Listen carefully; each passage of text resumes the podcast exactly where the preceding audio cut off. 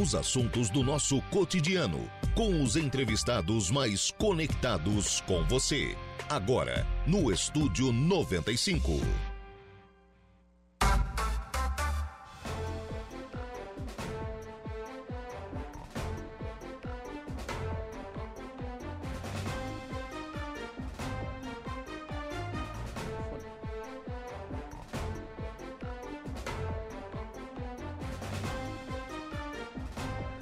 9 horas e 58 minutos, 22 graus é a temperatura. Bom dia!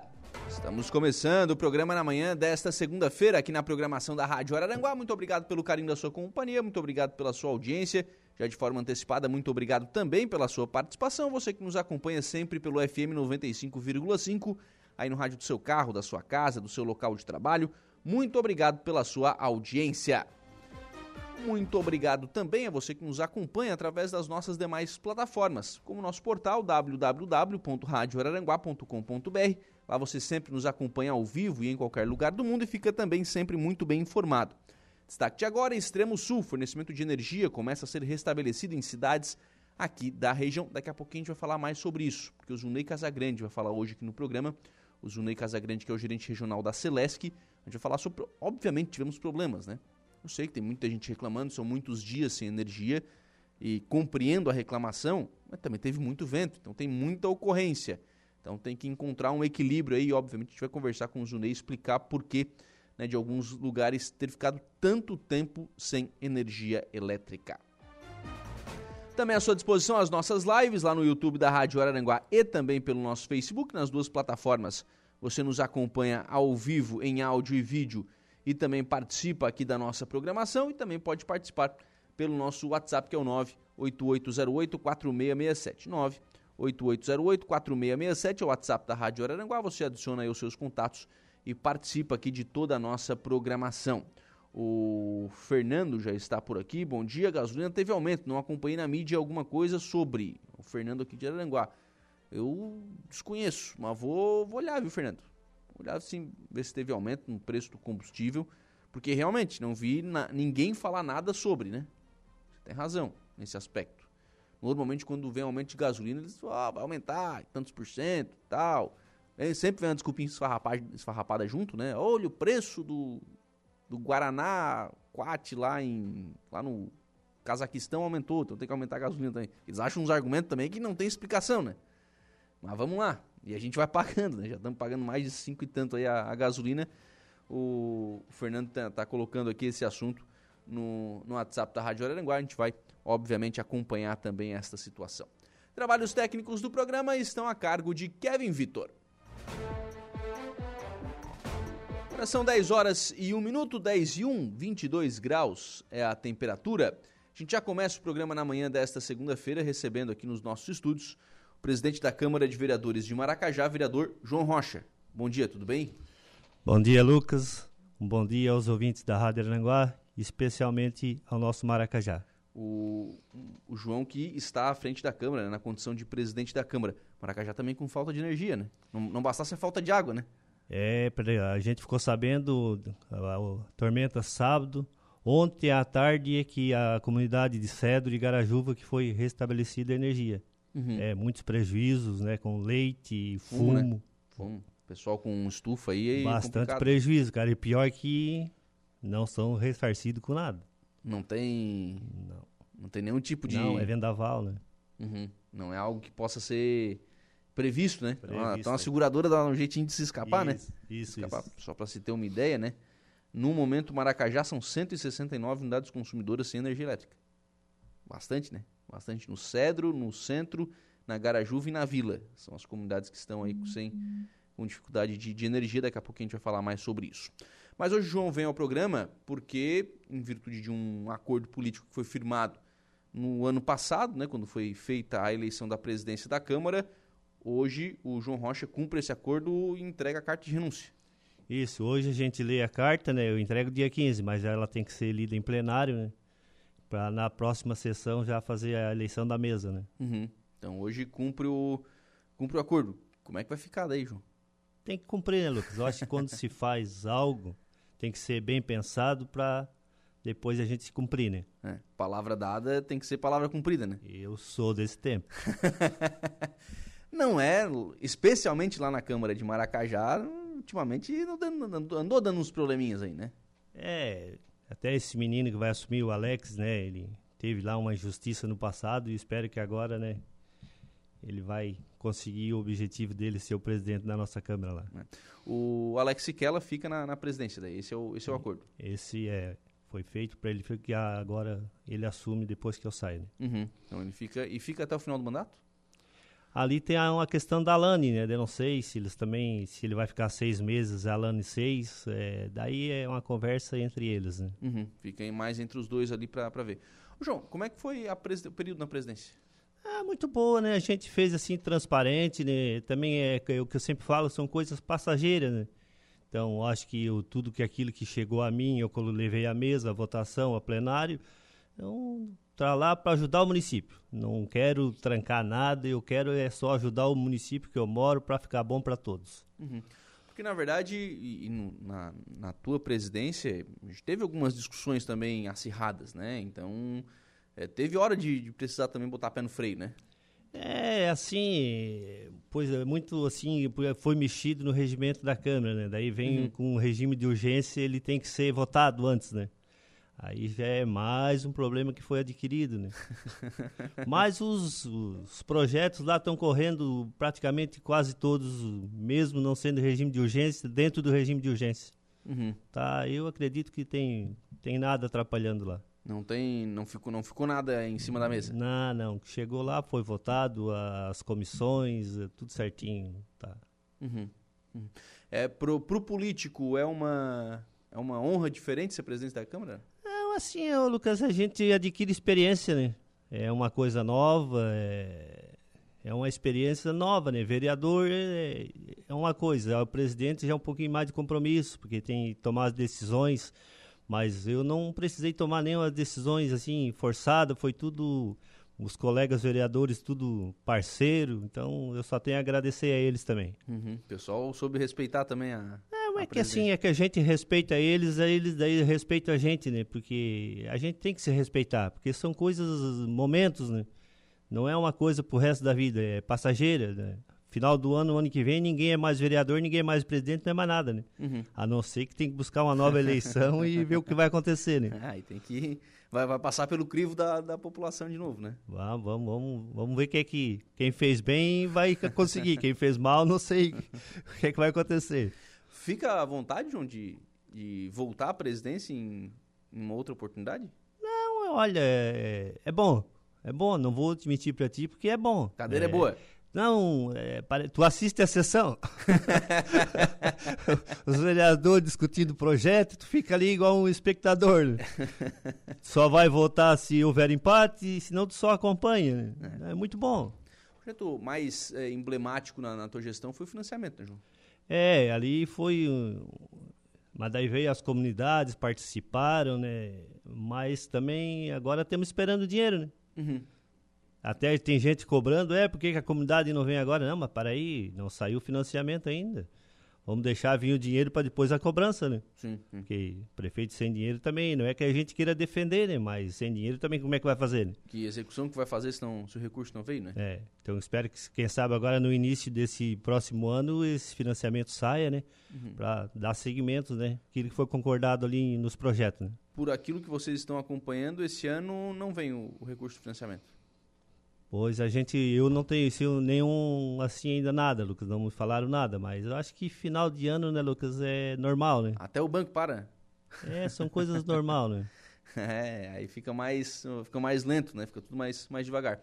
Ô, ô, João, e politicamente, obviamente, né, que é uma, é uma posição de destaque. O presidente é, um, é, é praticamente, entra na linha sucessória, né? O prefeito e vice acabam viajando, o presidente assume, né? É, não, não, é, é bom mas é, graças a Deus não precisou, né? Tá ali o nosso prefeito, o nosso vice, né? Onde a gente tem uma relação boa com os dois. Eu, na verdade, eu, Lucas, eu não tenho atrito com ninguém, né? Eu, prefeito, vice, vereadores, são todos meus amigos. Não uhum. quero parceria, não quero briga com ninguém. é que vai, vai, isso vai construindo também, né? É, porque assim, a gente, eu tento construir, até, até aquilo que eu, que eu acho que eu posso alcançar, né? eu procuro ajudar o município naquilo que eu posso. É, é isso aí, é participar e ajudar. Criticar no momento certo, mas criticando, ajudando, né? Uma crítica construtiva, né? Uhum, claro, é, é isso, né? O vereador está ali também para é. é para receber essas reclamações e para fazer chegar em quem tem que resolver, né? É que às vezes fala, ah, o vereador lá tal não fala, o outro vereador lá tal não se manifesta. Não, mas na hora certa todo mundo se manifesta. Uhum. Pode ter certeza. Ah, e, e, tem um trabalho que é fora de plenário também, né? Um... É, eu procuro fazer as coisas muito fora. Tem coisas que a gente participou, ajudou no município, mas eu não sou de ficar divulgando aquilo que a gente faz, deixa que o povo tá vendo. Uhum. Vai acompanhando aí o que vai, o que vai acontecendo, né? E vai, e vai vendo. E como você falou, né? A eleição é o é a prova, né? É, o ano que vem, vamos Eleição é a prova, né? O que vai determinar quem, quem fez bem e quem não fez bem, né? Isso, até o próprio prefeito, né? Que sim, vai à eleição, né? se fez bem vai ter o mérito, se fez mal vai ser... Vai ser cobrado também, povo, obviamente, né? O povo que vai decidir tudo vai. que vai acontecer o ano que vem. Vai determinar. Ô, João, quanto tempo já de Maracajá, morando na cidade? A vida toda? A vida toda. O que que Maracajá tem que evoluir ainda? É assim, ô Lucas, nosso Maracajá é, já a primeira usina de asfalto chegou em 78. 78, a Tuniolo Busnello. E nós ficamos para trás, cara, não sei te dizer porquê, porque naquela época também a gente estava um pouco afastado da política. Poderia ser feito alguma coisa já lá, né? Uhum. Hoje o município estaria aí completinho de asfalto e tudo, mas não.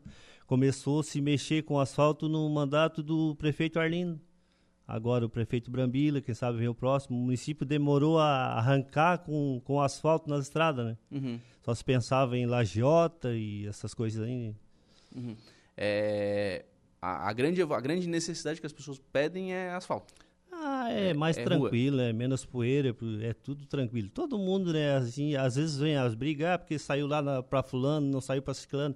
Mas não tem como contentar todos na hora só, né? Uhum. É ao, aos poucos está se indo, né? Uhum. Hoje nós já temos bastante estrada aí, já que pá, já melhorou em, vamos dizer o que, 50%, 60% do nosso município, né? Sim, sim. O que evoluiu, né? Não, até a própria chegada de empresas, né?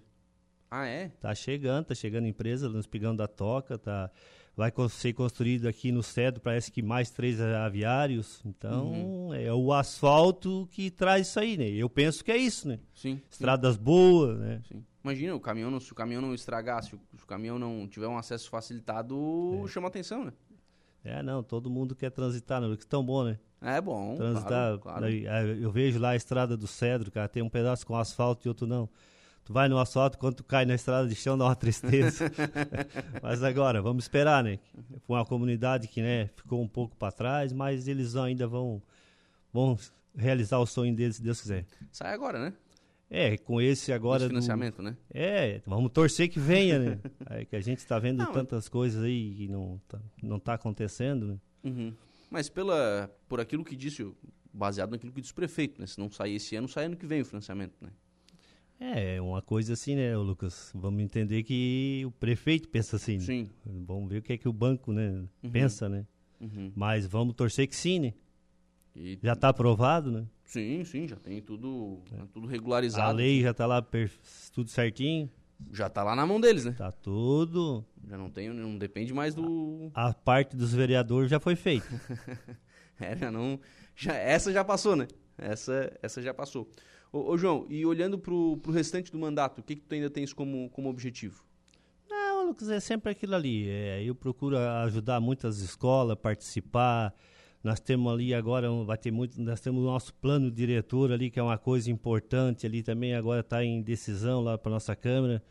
Até os vereadores foram convidados para acompanhar, estamos acompanhando, o Conselho da Cidade. São coisas que, ah, é simples, não é. É uhum. o desenvolvimento do município está ali no plano diretor. Uhum. Uhum. É, tem que. Essa é uma lei e ela precisa ser é, revisitada a cada 10 anos, né? É, é uma coisa, por exemplo, se for feito errado agora, tem que esperar mais uns anos para mexer, né? Sim, não pode ser então, mexido. Então, nós temos ruas, temos recuo, temos construções, detalhes. Mas a questão da BR, da, das marginais da BR foram resolvidas Lá já, né? já foi decidida, agora vem na, na, na cidade, né, e na, no, no interior, né? Uhum. Porque, é, não, né? Pô, tinha um empreendimento ali que queria ser construído e não estava conseguindo, né? Mas deu, deu tudo certo também. Deu, deu né? Já, já deu, foi, deu, já está pronto, inclusive, né? É, até esse plano diretor é as meninas da Unesc lá que estão fazendo, então elas estão vindo sempre nas reuniões, espanar, não, aqui está errado, vamos mudar. Então é, são assim, é uma parceria, né? Uhum. Então vai ficar bom. Ô, João, mas não falta daí as pessoas irem? Aí vem a audiência pública. Agora é a reunião entre os uhum. vereadores e o Conselho da Cidade. Depois vai ter audiência pública para depois ele ir à votação na Câmara. Uhum. É, mas uh, vamos lá, né? Sempre que tem essas coisas assim, parece que o povo participa pouco, né? É assim, ô Lucas, até eu brinco assim, quando se fala em audiência pública, parece que é um nome que assusta, né? o pessoal não vão, cara. Dá um certo medo na turma. É. Mas, eh, assim, ó, até a sessão da Câmara. Eu vou lá, eu vou lá toda, toda segunda, né? É, Poxa vida, às vezes eu chego lá, tem três, quatro. Ah, às vezes dá uma. Tem um assunto um pouquinho mais polêmico, financiamento. Aí, aí encheu. Aí encheu. Aí agora vamos ver hoje, por exemplo. É, talvez não tenha lá um projeto que seja de tanto impacto e tal. É, vai chegar lá, vai ter os mesmos dois, três de sempre, né? É, até a gente cobra que eles têm que acompanhar mais, né? Porque às vezes tem muitas coisas ali que é de interesse de todos, né? Uhum. Então tem que participar para depois cobrar, né? Uhum. É, e hoje em dia tem possibilidade, né? Ou vai lá, ou assiste de casa, hum, mas tem que saber o que está acontecendo, né? É, tem que acompanhar o município, né? Uhum. Tem que acompanhar, porque assim, é, hoje mudou muito, né, Lucas? A internet aí, o povo tá, tá ligado, cima, tá ligado. Cima, Não né? faz coisa errada que... Mas, tem, mas isso é bom. Esse, essa é a parte boa. É claro é tem um monte de coisa que acaba, que acaba vindo junto também que não é tão bom, né? Mas, Desviando o foco, é, né? Mas é a, a, a facilidade da, da, do acesso à informação é a parte boa. Ficou, ficou bom, ficou bom. O cara consegue acompanhar de casa, enfim. Né? Tem, tem essas. Eu acho que é um pouco é isso, né, Luca, que, que eles não vão à câmera, né? Que eles conseguem acompanhar de casa, né? Ah, Tranquilo. não sei, que, queria que fosse. Queria que fosse, mas vou ter que olhar os números lá para ver como é que é. Ah, não sei se tem esse essa, infelizmente, viu? Eu falo isso com, com, tristeza. Eu gostaria que muito mais pessoas estivessem acompanhando. Aqui nas outras cidades, Lucas, bastante não, acompanha. Mesmo, mesmo dificuldade também. Poucas também. Mesma dificuldade também. É. Não tem, não é diferente. Tem que ter mais participação da, da população, né? Tem, tem é. que ter sim. Algumas mensagens que já estão chegando por aqui. O Chiquinho Homem de Ferro. Ótimo dia, Lucas. Semana abençoada. Abraço ao Junho e a população de Maracajá fez uma ação social lá junto com o Proerd. O Chiquinho é o Homem de Ferro. Já pensou, não? É, rapaz. O, a Lúcia Casagrande, bom dia é, a vocês. A rua do piquenique vai sair? Do piquete, Ah, do, do piquete? É isso, isso. Vai, depende é do prefeito, né? o prefeito tem, tem dinheiro, vai sair, né? Ah, porque até essa rua ali tem uma parte que é, é meio extremante, né? Daí eu sim, tenho que sim. retirar a cerca, né? Mas o prefeito diz, ó, chegou o dinheiro, amanhã nós já mexemos em tudo ali. Não, a cerca não é problema. Não é problema para o crescimento do nosso município. Não, não pode, né? Aliás, é outra coisa, né? Isso valoriza a cidade, né? Ah, não, tudo vai ficar mais bonito, né? Uhum. Quem é que não quer tudo bonitinho, perfeitinho, né? sem poeira? Todo mundo tem direito a viver uma vida tranquila, né? Uhum. É verdade. Então tem, mas tem emenda alguma coisa? Tem promessa? Ah, não, não, não, não. Ainda é... nada. Tem muito trabalho ainda. É que o nosso município, sabe, né, Lucas? Tu está acompanhando lá, a arrecadação, ela sobra muito pouco, né? Sim. Nós temos muitas coisas pagando do passado. Quem sabe se agora vêm as novas empresas, começa a aumentar, né? Daí, uhum. Vamos pensar sempre por, por esse lado positivo, né? É por isso que eu digo que o financiamento, por exemplo, que foi né, a pauta dos últimos meses, ela, ele é necessário. Porque o município fez financiamentos, a atual gestão está pagando e como tem que pagar, não tem, não tem muito o que discutir sobre isso. Mas tem que fazer e o próximo tem que pagar também. E é assim que vai. Vai juntando para conseguir fazer, senão não consegue. É que tudo, Lucas, assim, no primeiro momento assusta. Igual esse que o doutor Arlindo fez lá de 8 milhões e pouco. Hoje, com eu acredito que com 25 ou 30 milhões não fazia a estrada que foi feita. Uhum. Então ficou viável. É a mesma coisa esse financiamento que foi aprovado pelo prefeito agora. Daqui 3, 4 anos, não faz mais. Não faz mais. Então tem que se pensar, e é aquilo que tu falou ali atrás, ó. Se faz, se paga. Uhum. E, e, agora com a usina, né? Aí fica melhor ainda, né? Ah, mais tranquilo, né? Mas diz, diz que diminui ali em 50%, 60%, então Uhum. Tranquilo, Uma né? grande vitória, né? É. Menix Pereira, bom dia, Lucas. Parabenizar João pelo trabalho e coerência no mandato que exerce. De, e de vez em quando ele mete uns golzinhos no rachão da quarta. Pô, de sacanagem também. Realmente está sendo bonzinho. Mas é, de vez em quando sai uns golzinhos, sai, sai. Sai umas- Ah, se deixar. É? É. Sai umas bolas de sorte. Não, é. na minha vida do, futebol, eu não fui muito driblador, mas o chute forte. Ah, tá bom. Suelen Rocha, bom dia, Lucas. Bom dia ao meu pai, João. Dizer a ele que tem muito orgulho do trabalho que ele faz como vereador e como um grande cidadão maracajaense. É essa aí, ó. Essa é política, Lucas. É? É, deveria ser ela no meu lugar, porque essa aí gosta. Essa tem futuro? Essa tem sangue na veia que puxou o voo. Essa puxou o voo, tá certo. A Mara Luísa, agradecer o João que sempre teve em defesa da comunidade do Cedro. Um dia o asfalto chega aqui, tá dizendo a Mara Luísa. Isso. Um abraço a ela também. Vai chegando, né? Vai, aos poucos nós vamos conseguindo, né? O que João. não podemos é desistir. Não, não pode, né? É. Não pode. O Avenida, Avenida Nossa Senhora da Conceição, e agora o- foi retomada do Gato do Mato também, né? Que é o acesso ao parque, Foi, né? é que isso, Chegou o dinheiro do, do Chegou. Estado. Essa é a parte boa, né? Parte boa. Mais uma etapa na avenida e, é o- e o parque, né? Então, a avenida, a princípio, agora ali onde está o asfalto até lá, vai ser iluminado, pintado. Ah, já vão liberado. deixar pronto? É. Esse dinheiro que veio agora dá para até onde foi feito ali deixar tudo prontinho. Uhum. Isso, palavras do prefeito, né? Sim, sim. Aí o resto, o que falta vir faz o, faz o resto. Isso, isso. Pra completar a avenida. O, demorando, né? É, Isso sim, né? Não- É, a gente assim, às eu vezes. sei que é, teve vários problemas aí com relação a repasse. Troca de entendo- governo. né, Troca de também. governo demorou É. muito, o governo, o governo demorou muito para mandar dinheiro, né? Tem te- teve vários problemas, né? Mas enfim, a obra acabou, ela, É, causa foi ali, impacto, né? ali começou ali na, na, na, na- na iluminação, né? Deu Uhum. aquele questionamento que a câmera ali ficou ali, foi em cima, realmente estava errado aqueles projetos ali, mudaram, daí tudo deu transtorno. Sim. Mas agora parece que está tudo bem encaminhado, Tudo indo bem. tudo indo bem. Claro, né? Aí precisa falar, né? Quando tiver pronta é outra coisa, né? É, eu sempre gosto assim de criticar depois de pronto. Porque não tem como criticar uma coisa que ela não está pronta ainda e achar defeito. Mas como é que eu vou achar defeito se ela não está pronta? Tem que deixar terminar. Aí depois a gente se. Daí a gente vê, Aí aí, a a gente- gente consegue ver o que, que vai, o que, que vai o que tá de errado, o que tá né? certo, também não vai agradar a todos nunca, né? Sim. Para alguns vai ficar bom, para outros discorda. É, é a vida, né? Ô, João, e agora a ideia da rua coberta?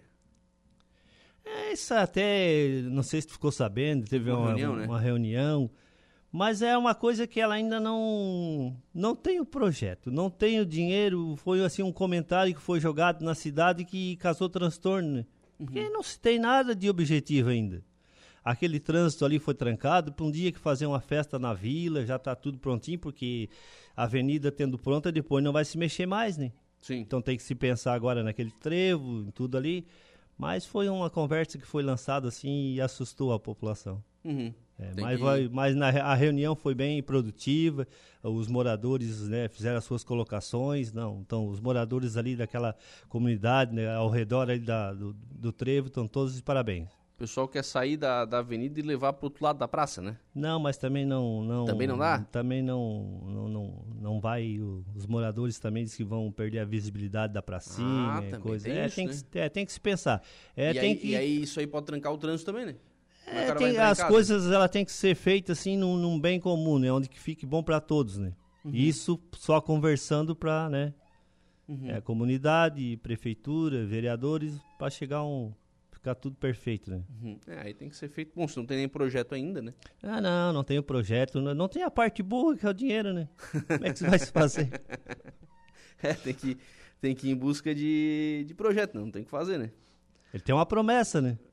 Sim. Até no dia da- inauguração, acho que tu estava presente Sim, lá na- do, do Centro de Convivência, né? né? De um milhão do Júlio Garcia.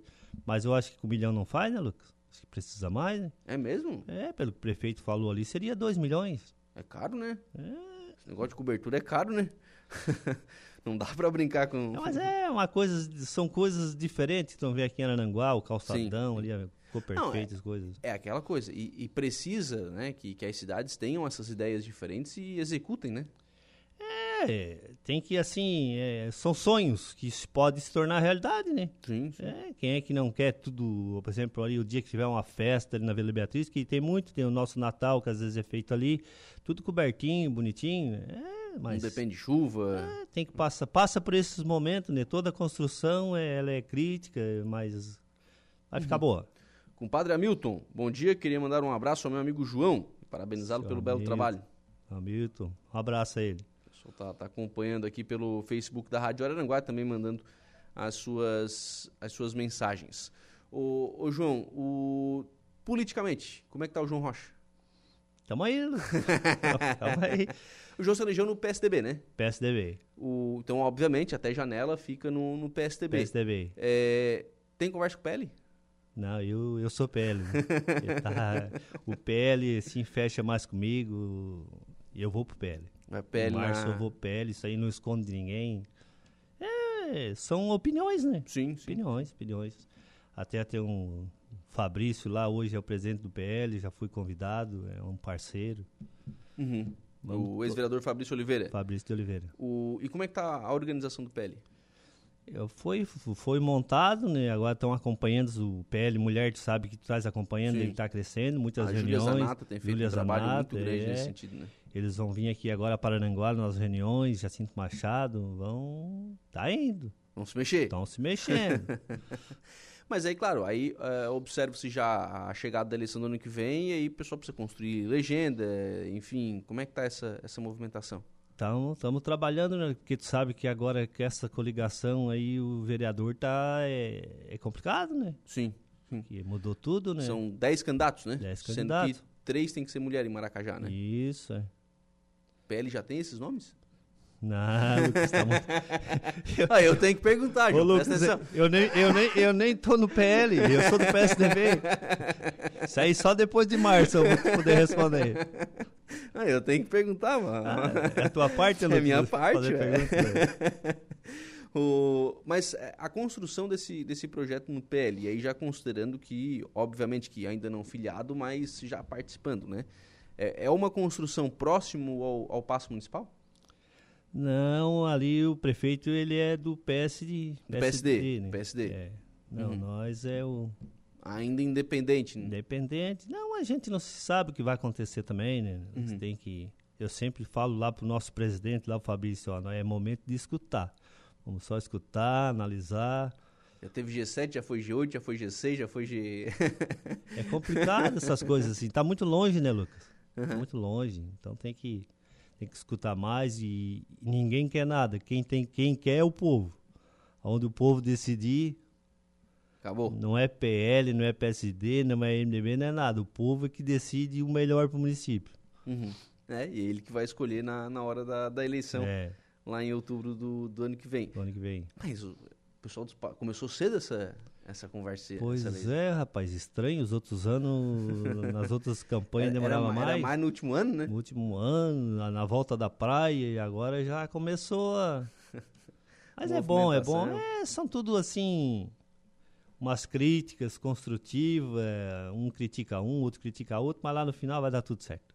O, alguma coisa, eu sei que a pauta da sessão é definida né, após a reunião das comissões que acontece às 5 horas, é, então, se perguntar de pauta agora é mais, mais complicado, mas tem alguma coisa definida para hoje? Não, não, hoje tem pouca coisa. Pouca coisa. Pouca coisa. Porque não tem também em tramitação muitos projetos. É que né? vai, né? É que vai chegando o final do ano, nós, a, dia 15 do mês que vem, daí a Câmara já também já entra em recesso. Entra em recesso. Né? É, então as coisas já começam automaticamente a diminuir, né? Então quem assumir agora já assume só um mêsinho, né? Só tranquilo. só, tra só, tranquilo. João, obrigado pela, pela participação aqui no programa. Um abraço. Ô, Lucas, eu que agradeço. Sempre a gente está à disposição aí. É só convidar que a gente vem aí. Muito obrigado e um abraço a todos. São 10 horas e 26 minutos. Nós vamos ao intervalo. A gente volta já.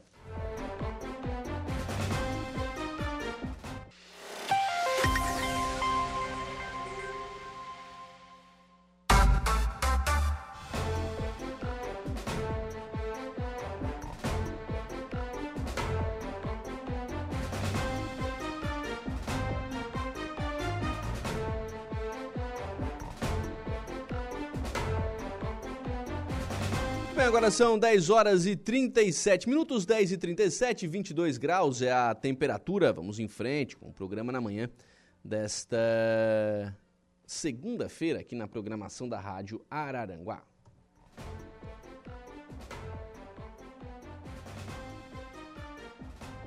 Valdeci Batista de Carvalho está conosco aqui, desejando um ótimo início de semana. O Motinha da Vila São José também ficou surpreso com o aumento da gasolina e do gás natural. Ninguém fiscaliza mais nada neste país. O que vamos fazer? Está perguntando aqui o Motinha da Vila São José através do WhatsApp da Rádio Araranguá. Complicada coisa, viu? Complicado. É, eu fui dar uma olhadinha aqui no intervalo em algumas notícias, obviamente, né? E aí, deixa eu ver aqui, não encontrei nada, viu? Com relação ao aumento recente de combustível. Então, desconheço o motivo do atual aumento, né? Por que, que aumentou a gasolina? Né? Então, é, fica complicado, né? Se você não tem esse nenhuma explicação. Bom, com uma explicação já era difícil, né? Mas se você não tem nenhuma explicação, fica mais complicado ainda de, de compreender. E de fato, né? Aí é hora do PROCON fazer a sua parte, né? O PROCON é, ir a campo, visitar, as, visitar os estabelecimentos entender. Ninguém vai sair né, para fiscalizar para não acontecer nada, mas, ora, é, você também não pode deixar assim e, e, de, e, não, não defender o consumidor, né? O PROCON é um órgão que exatamente tem essa missão de defender o consumidor. Mas aí a gente olha para o PROCON aqui de Araranguá, eu já falei sobre isso várias vezes. O PROCON de Araranguá tem uma dificuldade estrutural muito grande. Tem uma pessoa para atender telefone, faz, encaminhar, atender as pessoas, encaminhar os procedimentos e, devo, e, e dar devolutiva, né? dar resposta para o consumidor. Fica complicado. Ou estrutura-se o PROCON de fato para que ele faça esse trabalho não só de fiscalização, mas de orientação, ou porque o trabalho que hoje é prestado pelo Procon ele é insuficiente. Ele é insuficiente. Né? Não por responsabilidade única da pessoa que está lá, que hoje é a Cristiane Risati, que é diretora do Procon, mas a falta né, de, de estrutura para prestar de fato esse atendimento. Então é necessário que isso evolua também no Procon aqui de Araranguá. São 10 horas e 39 minutos. Está na linha conosco deputado estadual Rodrigo Minotto, que é o novo vice-presidente da região sul da UNALI. A UNALI é a União Nacional dos Legisladores e dos Legislativos Estaduais. Deputado, importância desta entidade e desta representatividade através desta vice-presidência. Bom dia. Bom dia, Lucas. Bom dia a todos os ouvintes. Sempre é um prazer falar contigo realmente é uma função importante para nós aqui do sul do estado, onde temos três assembleias legislativas do Paraná, Santa Catarina e Rio Grande do Sul, e a gente teve a felicidade de ser é, eleito vice-presidente regional sul. Cada, cada região tem sua vice-presidência, é composto pelo presidente geral, a UNALI, além da diretoria executiva, e dentro da diretoria executiva nós temos essa representatividade dentro da titularidade dessa, dessa diretoria. Então, para nós, estamos no terceiro mandato como deputado estadual, é uma, é uma ocupação de espaço muito importante para que a gente possa fazer todo esse trabalho legislativo e de interlocução e articulação política com as demais assembleias legislativas, tanto do Rio Grande do Sul quanto do Estado do Paraná. Tá, o senhor sabe que eu estava no, no, bloco anterior aqui do programa com o presidente da Câmara de Maracajá, o vereador João Rocha. E, e a gente estava conversando porque é uma dificuldade que as câmaras de vereadores têm e que a Assembleia, ou as assembleias também têm, né? que é a questão do, do acompanhamento da população, de fazer com que as informações cheguem às pessoas, de fazer com que as pessoas acompanhem o dia a dia, o trabalho, os encaminhamentos que são feitos pelos legisladores. Estava uh, falando sobre vereadores e, e, vale também a mesma máxima né, para os deputados, tanto estaduais eh, quanto federais. Como é que o senhor vê o tamanho desse desafio? É, é, isso você colocou muito bem. A importância das pessoas entenderem e também acompanhar a atividade parlamentar legislativa, seja na Câmara de Vereadores, seja na Assembleia Legislativa ou até mesmo na Câmara Federal. Até porque chega em, em momento de eleição, as pessoas vão escolher um candidato ou uma candidata e é importante que ela saiba do trabalho que esse candidato fez ao longo do seu mandato, se ele fez ou não uma boa atividade política parlamentar que trouxe resultados para a população, que apresentou propostas, projetos e ações que beneficiem a população do qual ele representa, seja no âmbito municipal ou no âmbito estadual. Por isso, a, a importância de que as pessoas acompanhem né, o processo legislativo, a atividade parlamentar, e saber o que o deputado, o que o vereador está fazendo pela sua cidade, pela sua região e pelo seu estado, evidentemente. Uhum. O, senhor vê isso na, na, na pauta da Unali? O senhor vê isso é, entre as discussões que, que, essa, que essa entidade faz junto aos, aos legislativos? É, a Unali tem esse objetivo de integrar, fazer essa interlocução permanente entre os deputados estaduais, trocando experiências, ideias, projetos que são relevantes num determinado estado que possam ser efetivados e também apresentados em outro estado da federação. Ou seja, todos os projetos legislativos que são de interesse da população, aquilo que realmente beneficia a população, não que cobre ou que exija mais do que já é exigido tanto pelo governo estadual quanto pelo governo federal através de leis que buscam né, efetivamente cobrar do cidadão ou buscar alguma coisa. Então, nós queremos, é, nesse trabalho, é buscar ah, é, projetos, ideias que sejam importantes para o nosso Estado de Santa Catarina através dessa integração entre os demais parlamentares que fazem parte da UNALI.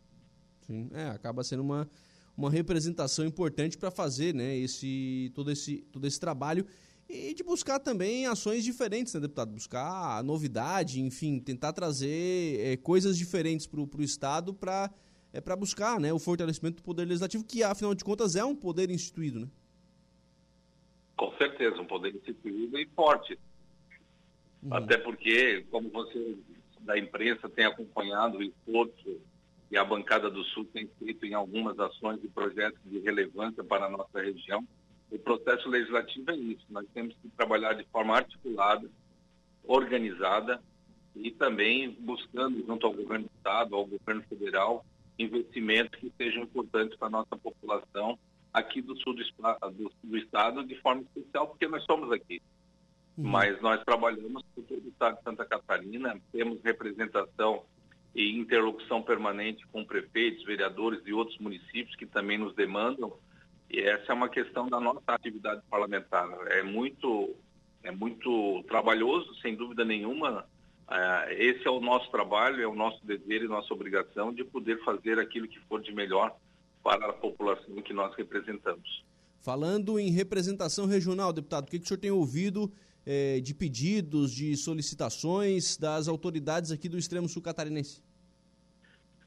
Olha, Lucas, eu, eu tenho uma pauta que é relevante e importante, não somente para o município de Araranguá, mas para toda a região sul e principalmente para o Vale do Araranguá. Nós tivemos recentemente essa situação das cheias que, que abalou e assolou vários municípios da nossa região e não foi pior pela coragem, pela determinação dos, do prefeito César César de fazer a abertura da barra do Rio Araranguá, na, lá no Morro dos Conventos. Então, eu acredito que a fixação da barra do Rio Araranguá é, é, sem dúvida nenhuma, um grande desafio que nós temos pela frente. Nós sabemos da, do volume, da importância que é em termos de recursos financeiros para que essa obra seja efetivada, mas eu acredito que a união de forças, tanto da, do município de Araranguá, da Câmara de Vereadores de Araranguá, da pessoa do presidente Luciano Pires, que tem trabalhado isso junto com outros vereadores, o próprio prefeito tem demonstrado interesse de poder fazer esse projeto andar. E eu estarei na próxima semana em Brasília e juntamente com o, o ministro da, do Desenvolvimento Regional, que cuida dessa parte da defesa civil também do nosso país, eu acredito que a gente vai começar a apresentar essa ideia que seja realmente é, importante para a nossa cidade, para a nossa região, como sem dúvida nenhuma muitos municípios, de certa forma, foram beneficiados com isso, até mesmo Forquininha e Meleiro, Timbé do Sul, com a abertura da barra uh, do rio Araranguá, isso ajudou na, na, na, vazão das águas, né, oriundas das chuvas que teve nesses últimos dias. Uhum. Então nós precisamos unir forças, né, todos aqueles políticos, todos aqueles representantes da sociedade que tenha relacionamento com o governo federal, até porque é um investimento de grande vulto e o governo do estado não vai ter condição de fazer esse tipo de investimento. Então, nós temos que buscar, junto ao governo federal, recursos financeiros capazes de poder fazer a execução dessa obra tão importante para toda a região do sul do nosso estado. Sim. É, acho que o relato que o senhor faz é, ele é bastante justo, deputado, porque na verdade é, a abertura e fixação da barra é, é, uma questão de defesa civil, né? É uma questão é, de proteger realmente as famílias da, das cheias, né? Tanto de Araranguá quanto de todo é, toda a bacia hidrográfica do Rio Araranguá, né? Que é, é, que é a região que acaba sofrendo e que vai ser beneficiada com a abertura e fixação. Mas é governo federal, né? Que tem que, é, tem que aportar recursos, porque não dá para o município, se não dá para o Estado, muito menos para o município, né? O governo federal vai ter que aportar recursos, tem que fazer esse convencimento lá em Brasília, né, deputado? Com certeza, até porque a abertura e fixação da barra, ela tem, ela tem frentes importantes, como não somente a questão ambiental, a questão das cheias, mas a questão do desenvolvimento, do fortalecimento do turismo, da economia da região do Vale do Araranguá. Então, são muitos, uh, podemos dizer assim, efeitos positivos uh, através de uma obra dessa envergadura, que é tão importante, como eu falei e repito, não somente para a cidade de Araranguá, mas para todo o Vale do Araranguá. Sim. Por isso, o nosso trabalho, o nosso esforço vai ser, vai ser agora nesse sentido, né, buscando essa interlocução, buscando é, um aprimoramento nessa questão desse projeto, uh, levantando realmente os custos necessários e buscar buscar investimentos dessa natureza. Uhum. O senhor vai a Brasília tratar disto com o ministro, mas já vai com o projeto, deputado? Então, eu, eu vou conversar nessa semana uh, com o prefeito, o César, verificar o que realmente já tem pronto acerca desse projeto da fixação da barra, da abertura da barra. Eu acredito que já tem um andamento bom e, se for necessário, uh, buscar, e é necessário com certeza, investimentos para que o projeto seja feito. Eu confesso que eu não tenho conhecimento se o projeto já está pronto ou não, uhum. mas tudo inicia-se pelo, pelo projeto. Através do projeto, nós vamos ter uma dimensão da obra nós vamos ter um memorial descritivo de tudo aquilo que será feito, além do orçamento final, eh, ou seja, do orçamento que será essa obra da fixação da, da Barra do Rio Aranaguá. É, pela, pela última informação que se tem, né, existe um até porque esse projeto já foi conveniado com o governo federal né, há muito tempo atrás e a obra acabou não acontecendo, mas existe um, um projeto, não sei como é que está a questão de atualização de, de valores, e não sei se seria ainda o mesmo projeto a ser executado, né? Em virtude do, é, do tanto de tempo que, que já passou. Não sei se existem outra, outras alternativas né, tecnológicas mais, mais evoluídas. Mas o fato é que abrir, e fixar a barra comprovou a sua eficácia, né? Com certeza. E a questão é muito clara. Tem que ter alguém que comece a fazer esse trabalho, mesmo que seja um trabalho extenso, longo, mas nós temos que dar a partida. Nós temos que fazer esse movimento, unir os esforços com todos aqueles agentes políticos que realmente queiram fazer esse trabalho, unindo forças, cada um com as suas relações pessoais, de buscar é, realmente a, a finalização para que a gente construa essa ideia e que essa ideia realmente saia do papel e não fique somente no discurso e não fique somente é, na, na questão eleitoral, não. Nós temos que fazer esse trabalho de forma conjunta, constante e permanente. Deputado estadual Rodrigo Minuto, obrigado pela participação aqui no programa. Um abraço, tenha um bom dia, deputado. Obrigado, Lucas. Um abraço a você, a toda a sua equipe e uma boa semana a todos os ouvintes. Deputado estadual Rodrigo Minuto, então, conversando conosco, ele foi eleito vice-presidente da região sul da UNALI, a União Nacional dos Legisladores e Legislativos Estaduais né, para este próximo mandato. O presidente eleito é o Sérgio Aguiar, lá do Ceará. E aí o, o Rodrigo Minuto vai representar aqui o sul do, do país, né, nesta importante é, entidade né, que representa aí os poderes legislativos. Interessante, né? Traz a pauta também a questão Barra do Rio Araranguá. Né, Barra do Rio Araranguá também de volta à pauta, é, importante representação. E, e, é isso, viu? A barra vai ser feita novamente, né? Vai ser é, novamente se vai em busca deste recurso e vai ter que ser dessa forma.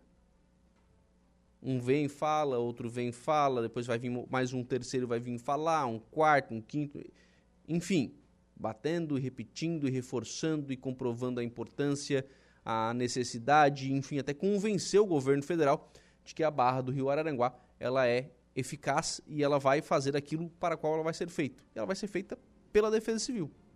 Ela vai ser feita para evitar cheias. Esse é o objetivo da barra. Para isso que vai se abrir e fixar a barra do Rio Araranguá, para evitar cheias, para termos um escoamento de água mais veloz.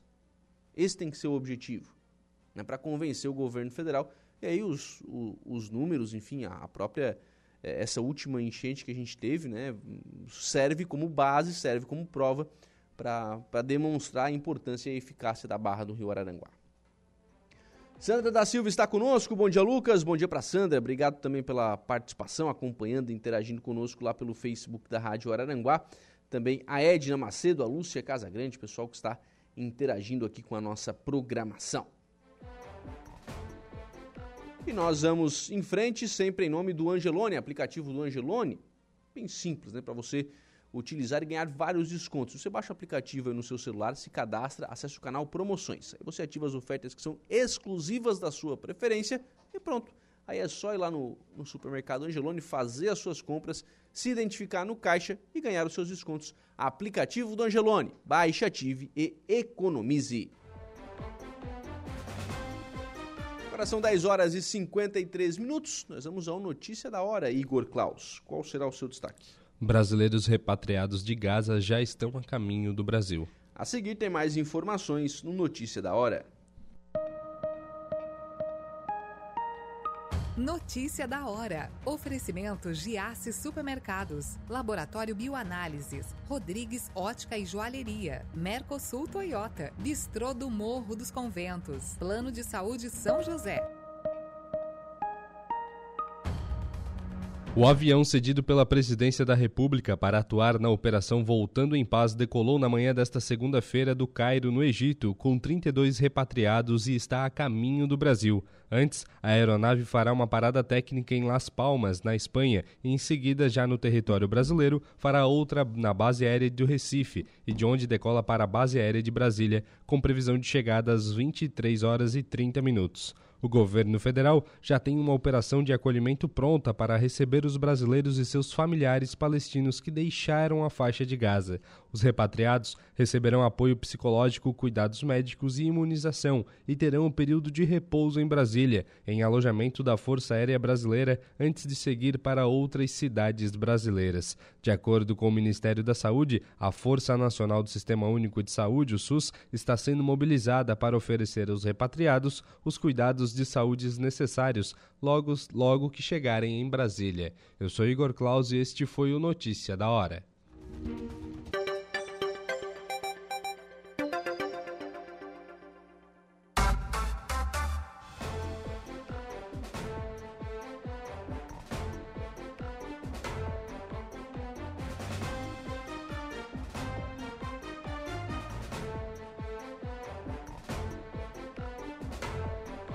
Muito bem, agora são 11 horas e 8 minutos, 11 e 8, 22 graus é a temperatura. Nós vamos em frente com o programa na manhã desta segunda-feira aqui na programação da Rádio Araranguá.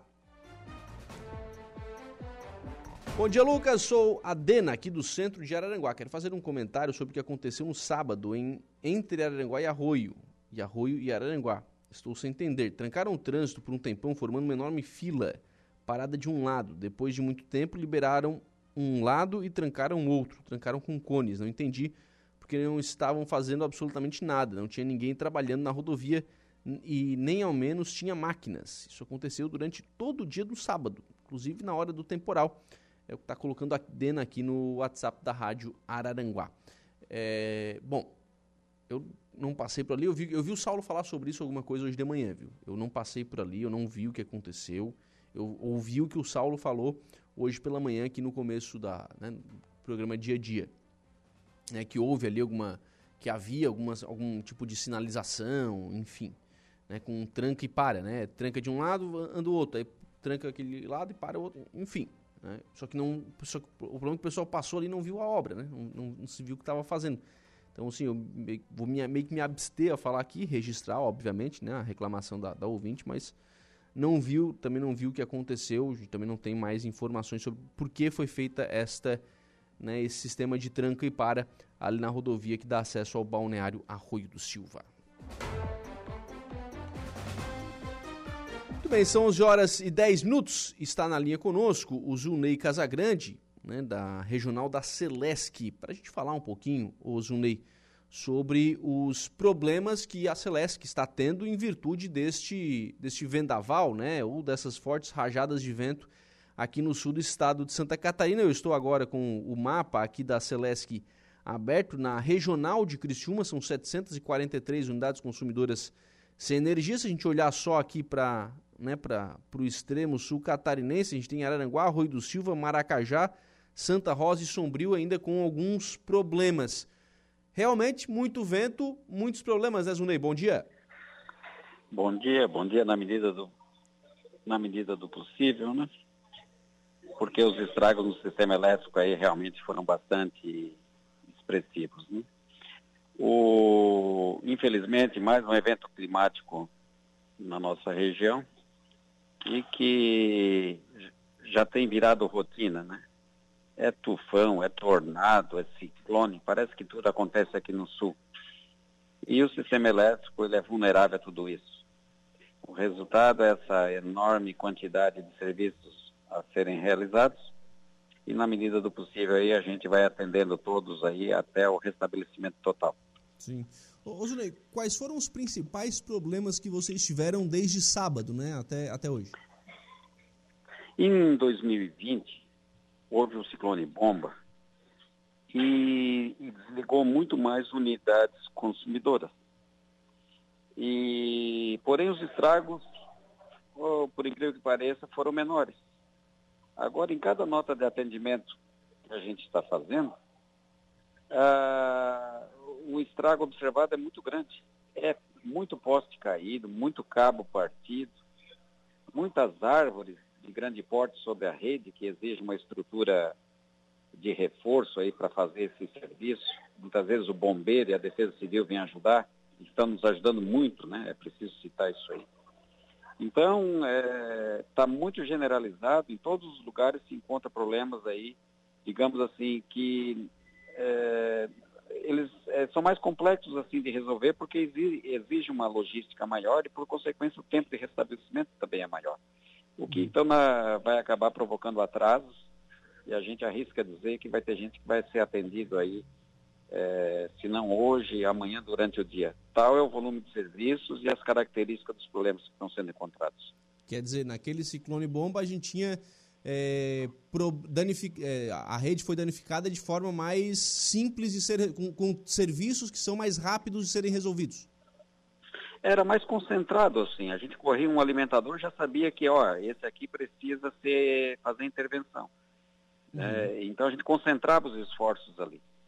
É, nessa vez, tudo quanto é circuito aí está com problemas. É, então tu isola a parte com problema, religa o circuito principal, digamos assim, mas após uma manobra dessa, é, resta dezenas e dezenas de serviços, né, é, digamos, periféricos ao alimentador principal. Então é algo assim que causa assim é bastante impacto e por consequência é, mantém os consumidores por mais tempo sem energia. Né? Então os esforços são grandes, trabalhamos desde sábado continuamente e não vamos parar até restabelecer todo mundo. Quantas equipes em campo nesse momento, Sunei? Nesse momento trabalham cerca de 150 profissionais, entre eletricistas, técnicos, engenheiros, despachantes, empresas terceirizadas, força de trabalho vinda de Itajaí, de Florianópolis, quer dizer, é uma grande operação aí no sentido de normalizar o fornecimento de energia elétrica. O mau tempo agora também prejudica o andamento das operações e sem contar que, no caso específico aqui em Criciúma, agora acabou de abrir um, um alimentador por abarroamento. Então, essas coisas aí contribuem para atrasar mais ainda a recuperação. Mas é, estamos firmes e fortes aqui no sentido de encurtar o prazo aí e, no, e normalizar a situação. Vocês trabalham com algum com um objetivo de prazo para que é, seja normalizada toda a rede? É, a expectativa inicial, né, formada no sábado, em virtude do número de interrupções e dos estragos que estavam sendo verificados, a gente criou a expectativa de terminar sexta-feira. Tá? Mas a gente, é, através da é, convocação aí de toda a força de trabalho e equipes extras, todas, a gente acredita que casos pontuais a gente conclui amanhã durante o dia. O macro mesmo, aquele, os desligamentos e as interrupções que envolvem um grande número de consumidores para cada um desses atendimentos, a gente acha que hoje, durante o dia, se o tempo colaborar, claro, a gente acredita que hoje, até o final da tarde, a gente consiga restabelecer mais de 99% aí do, dos consumidores que estão sem energia. Uhum. Me chama a atenção aqui, olhando para os municípios que a gente tem alguns problemas. Claro, Criciúma, né, a maior, a maior cidade, né, então obviamente Sim. tem também um maior número de problemas, mas me chama a atenção Arroio do Silva, porque a gente tem ali um número bastante grande de unidades lá no, no lado sul do município. Tem algum problema específico ali? Não, é o mesmo problema ocasionado pelo vendaval. Né? As redes são expostas, então não dá para dizer aonde estragou mais e estragou menos. O que a gente observa é que todas as cidades, em todas as regiões, têm chamadas de notas de interrupção. Agora a causa é a mesma, foi o vendaval que veio, veio devastando aí o sistema elétrico. Isso também pegou as redes das cooperativas, está todo uhum. mundo no, no mesmo processo aí de recuperação. E é como eu disse, as é, equipes espalhadas estão em todos os lugares no sentido aí de fazer todos os atendimentos. Mas tá, tem bastante trabalho pela frente ainda. É, eu estava vendo inclusive uma nota da Cersu agora há pouco, são mais, no domingo foram mais de 300 atendimentos, quer dizer, todo mundo que, tem, que está com as redes está com, com esse tipo de problema, né? É, como eu disse, muitas situações pontuais, né? E que sempre tem um problema ali que não é rápido de resolver. Então, para cada atendimento, é, exige o tempo necessário de recuperação, temos que cuidar das questões de segurança. E, e tudo isso, então, é, contribui aí no, no tempo de atendimento. Uhum. Mas é um pouco mais de paciência, né? É, mais do que já estão tendo, né? A Celeste vai chegar lá e a Cersul e todas as cooperativas da região vão recuperar os seus sistemas. Orientação ao consumidor da Celeste, Zunei, nesse momento, o como é que entra em contato com a, com a companhia e o que fazer nesse momento? É, o caminho mais prático de entrar em contato com a companhia é através do aplicativo. Baixar o aplicativo da Celeste. Ali tem a opção é, relatar falta de energia. É bem prático, não precisa conversar com ninguém e o registro fica feito. É importante o registro porque daí a gente tem a dimensão do número de atendimentos que ainda estão pendentes. Tá? Outro caminho é o 0800, mas com essa demanda toda ele está congestionado. Então ali vai ter um pouco mais de dificuldade.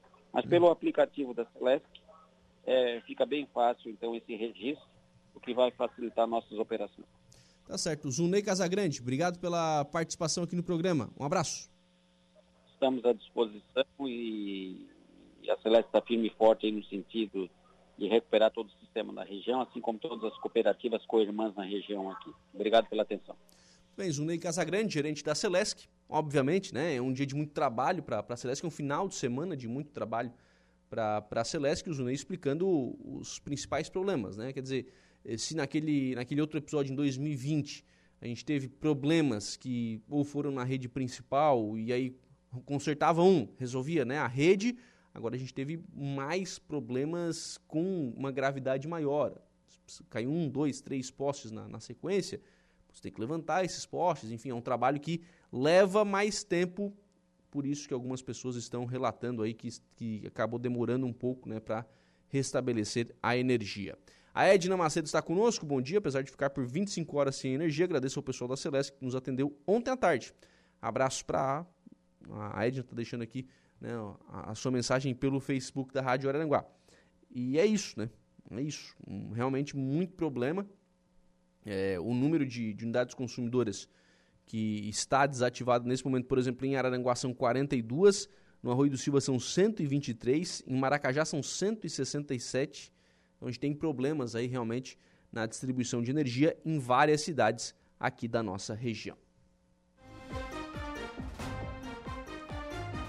Claro, né, o pessoal nesse é, nesse interim, né? Não tem folga, né? Todas as equipes na rua, são 150 profissionais trabalhando para tentar, no, no, na maior brevidade possível, né, restabelecer toda a rede de energia elétrica. Mas a gente segue tendo, sim, alguns problemas ainda na rede de energia.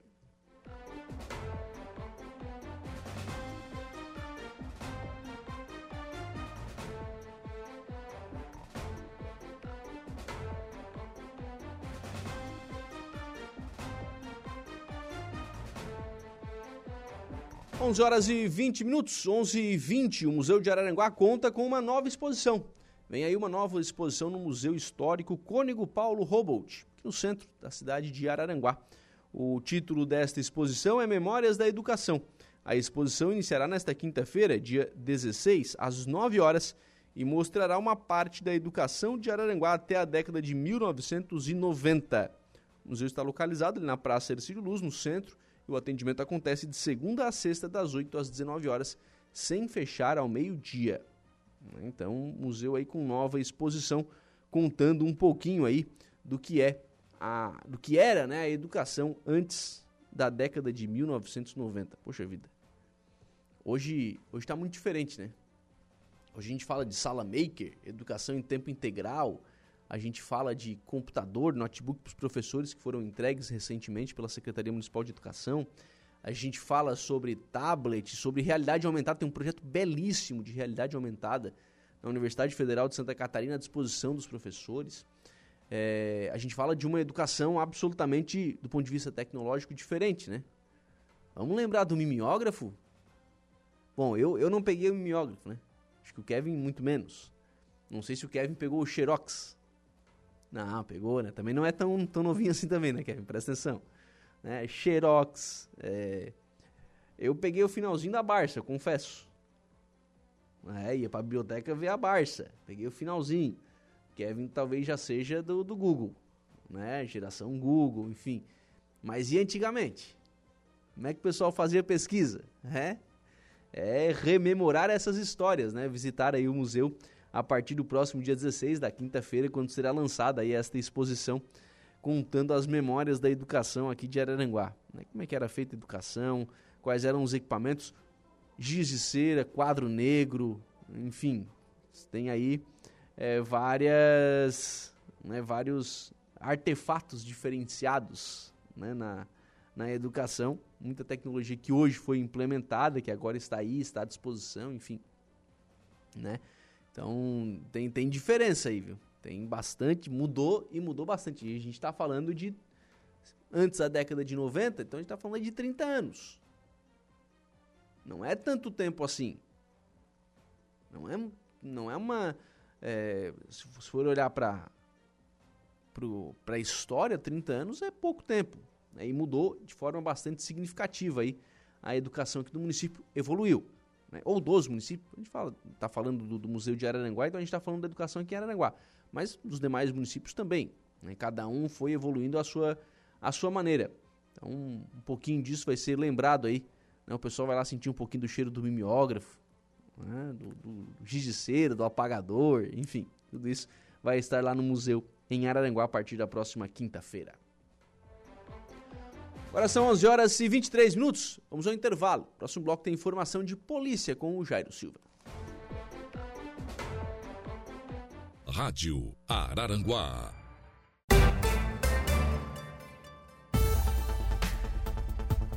Bem, agora são 11 horas e 33 minutos, 11 e 33. Vamos às informações de polícia com o Jairo Silva. A PM prende um casal acusado de furtar fios em Santa Rosa do Sul e ciclista fica gravemente ferido após ser atropelado por automóvel no interior de Turvo. Os detalhes dessas informações com Jairo Silva. A Polícia Militar efetuou uma prisão por furto de fiação elétrica na noite do último domingo no interior de Santa Rosa do Sul. Por volta de 19h50, uma guarnição da PM foi acionada para averiguar uma ocorrência de furto na Avenida Jaguarari, em Santa Rosa do Sul, onde um casal estava sendo detido por populares por estarem cometendo furto de fios. No local, a guarnição conversou com a vítima, que informou que havia três pessoas, dois homens e uma mulher, furtando fios de sua empresa. A vítima localizou os autores do furto, sendo que um suspeito conseguiu fugir após a abandonaram a mochila com alicate e fios. O proprietário da empresa contou ainda que conseguiu deter um homem de 28 anos e uma mulher de 22 no local. Desta forma, os suspeitos foram presos em flagrante e conduzidos à central de plantão policial em Araranguá para os procedimentos cabíveis. Ciclista fica gravemente ferido após ser atropelado por automóvel no interior de Turva. A guarnição do Corpo de Bombeiros de Turva foi acionada para atender um homem que foi encontrado caído próximo à Estrada Geral de Ponte Alta, interior de Turva, por volta de 19h30 do último domingo, ontem, dia 12. Ao chegar no local, se deparou com um ciclista que, segundo informações, teria sido atropelado por um veículo cujo condutor fugiu do local do acidente sem prestar socorro à vítima. O ciclista foi encontrado fora da via, dentro de uma cancha de arroz, deitado, consciente, porém desorientado, com perda de memória. O ciclista, de 30 anos, apresentava suspeita de fratura nos braços e pernas, corte contuso nas pernas, escoriações na face e um corte contuso atrás da cabeça. A vítima se queixava de dores por todo o corpo e com mais intensidade da coluna e bacia. Após os primeiros socorros, o ciclista foi removido até o Hospital São Sebastião de Turvo. Conforme os socorristas do Corpo de Bombeiros de Turvo, o local da ocorrência e a bicicleta da vítima ficaram aos cuidados da Polícia Militar. Você está ouvindo Rádio Araranguá. Voltamos com o Estúdio 95.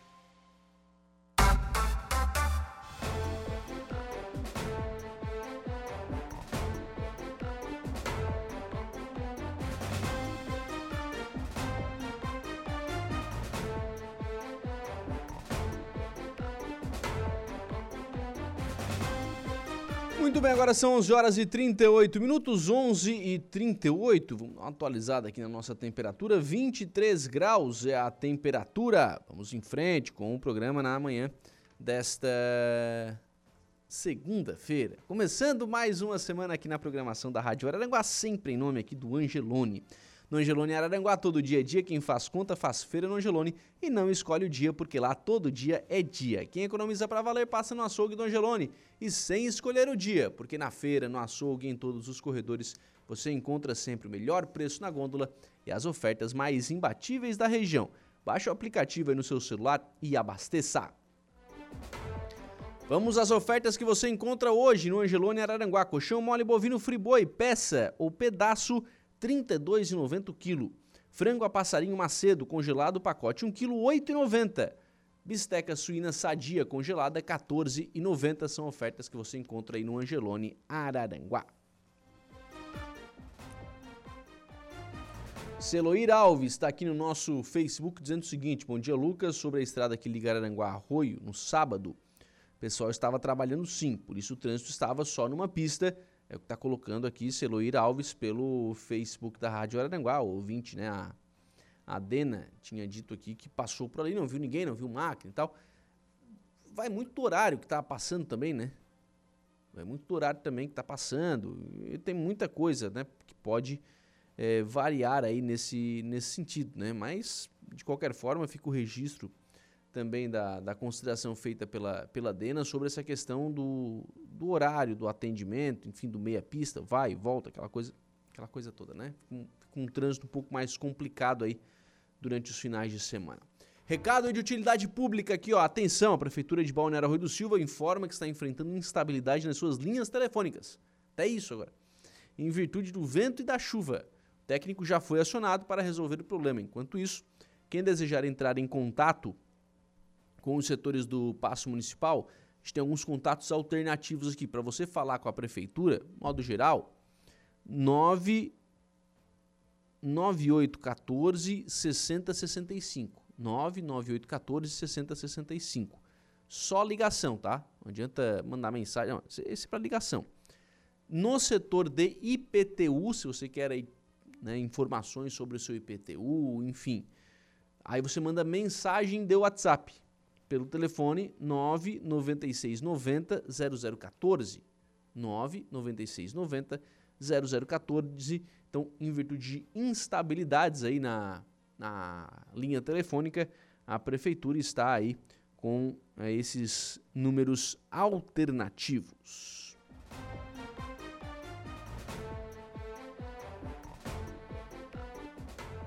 E tem também aqui os contatos, né, para os postos de saúde, né? Posto Saúde Central é o 996070947. A fisioterapia do posto central é o 996550028. No posto de saúde da Praia da Caçamba, o 998271308. E na Secretaria de Saúde é o 988344661. Esse é um telefone provisório, mas que fica também à sua disposição.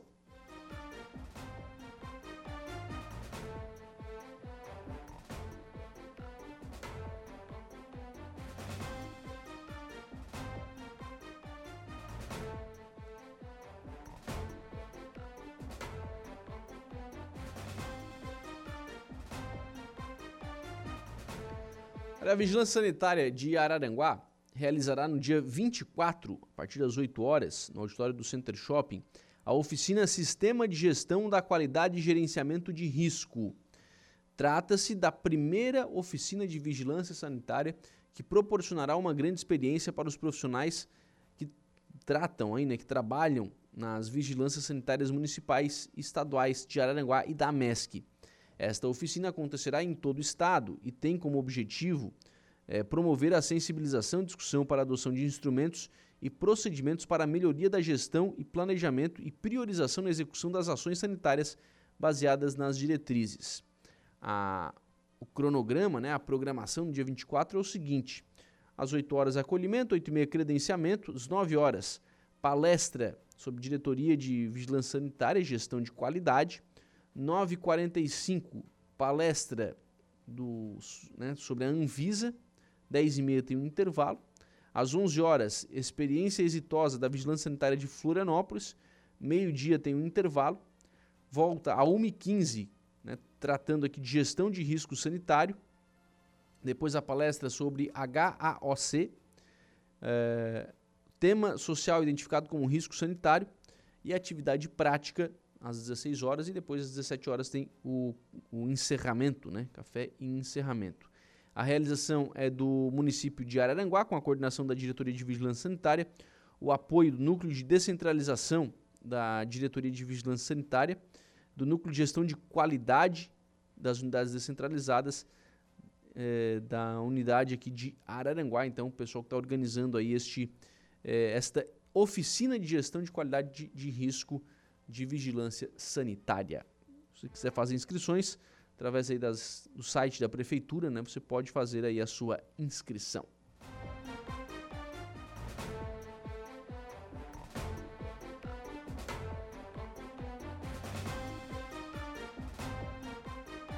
Onze horas e 44 minutos. Praia Grande divulga a sua programação para o Natal dos Canyons.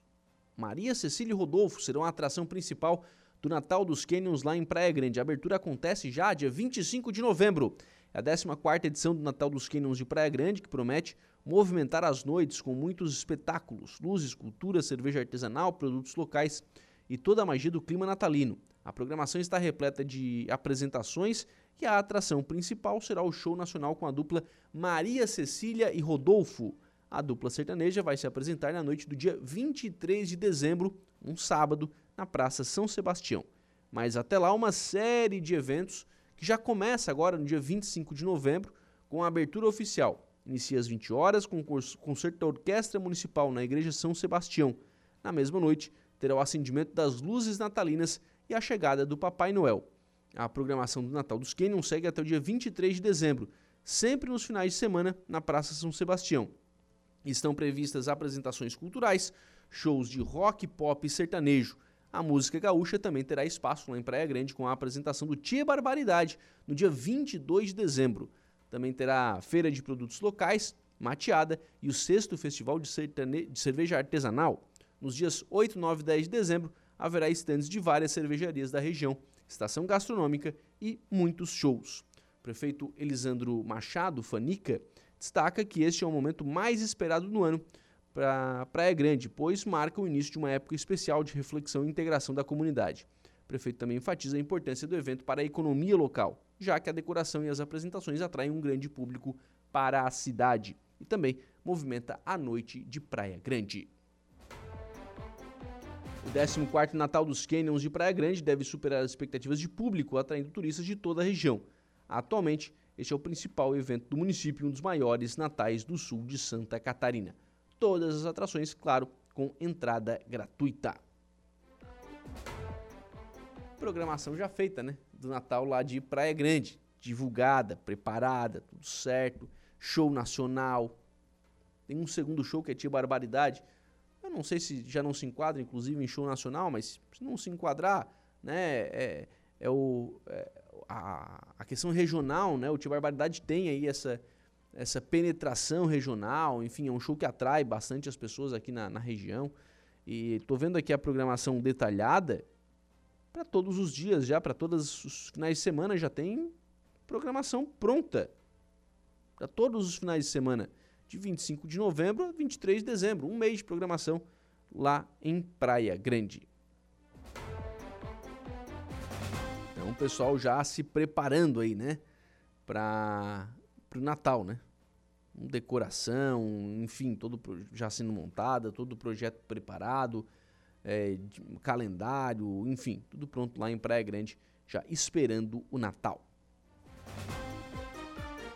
Por isso que Praia Grande tem se notabilizado, né? Tem, é, tem sido a cidade, chamada cidade indutora, né, de, do turismo regional, por isso tem, que, tem, tem se destacado, porque tem feito dever de casa. Está organizando, está organizada, né, tá é, realmente deu foco a essa situação, começou a trabalhar de fato essa situação.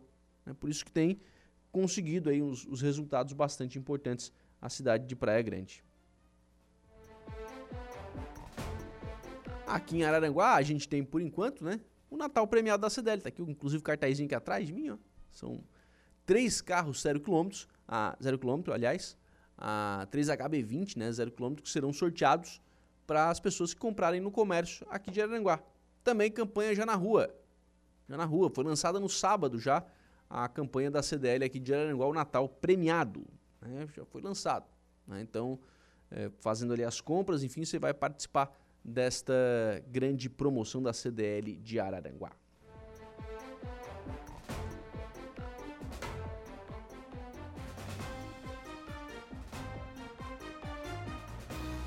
Ah, acho que é a Denise que está aqui, né? Bom dia, Lucas. Araranguá deixa a desejar, né? No, em shows. Poderia ter mais investimentos. Está colocando aqui a Denise com relação a essa questão. E aí, eu vou te, até te falar diferente, viu, Denise? Hoje eu nem posso dizer que vai faltar investimento. Porque hoje a gente ainda não sabe qual é a programação do Natal-Verão em Araranguá. A gente vai poder fazer esse, essa análise se vai ter investimento, se não vai ter, quando sair a programação, né? Esperar a programação, mas hoje a gente ainda não tem pronto né, essa, essa programação para este ano, né? Estou falando desse ano, né? Ela está dizendo nunca teve nada, né? É, sempre ficou aquém, né? Sempre ficou aquém, aquém daquilo que a gente daquele, daquilo que a gente esperava. A gente sempre acha, né? A gente sempre acha que poderia mais, né? Que o Natal aqui em Araranguá também poderia é, ter essa, essa atenção também mais especial.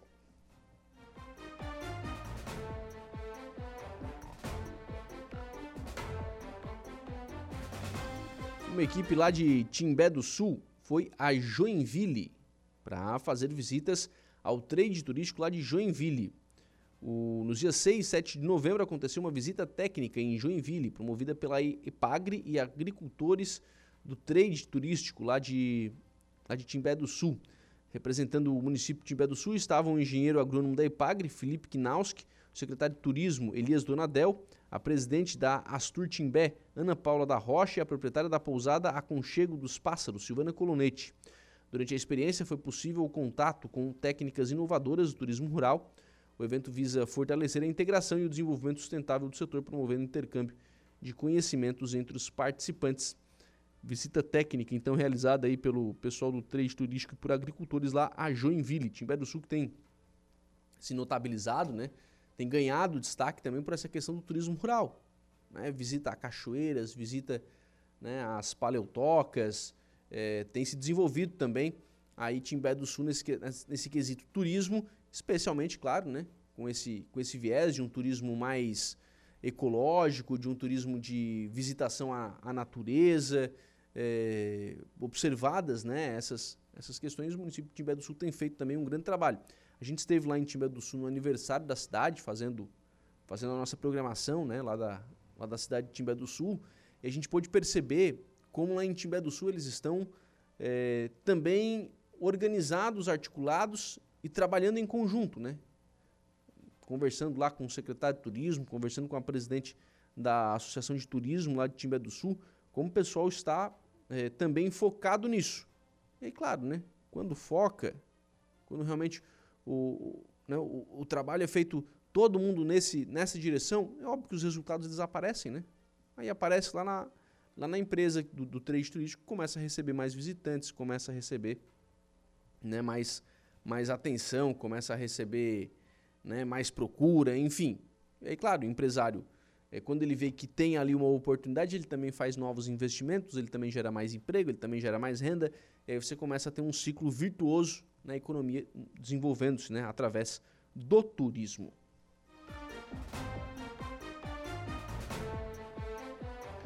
são 11 horas e 53 minutos. Assim nós fechamos o programa na manhã desta segunda-feira, sempre agradecendo por aqui o carinho da sua companhia, da sua audiência, da sua participação e reforçando que nós temos novo encontro marcado a partir das 18h30 na Conversa do Dia. Bom dia!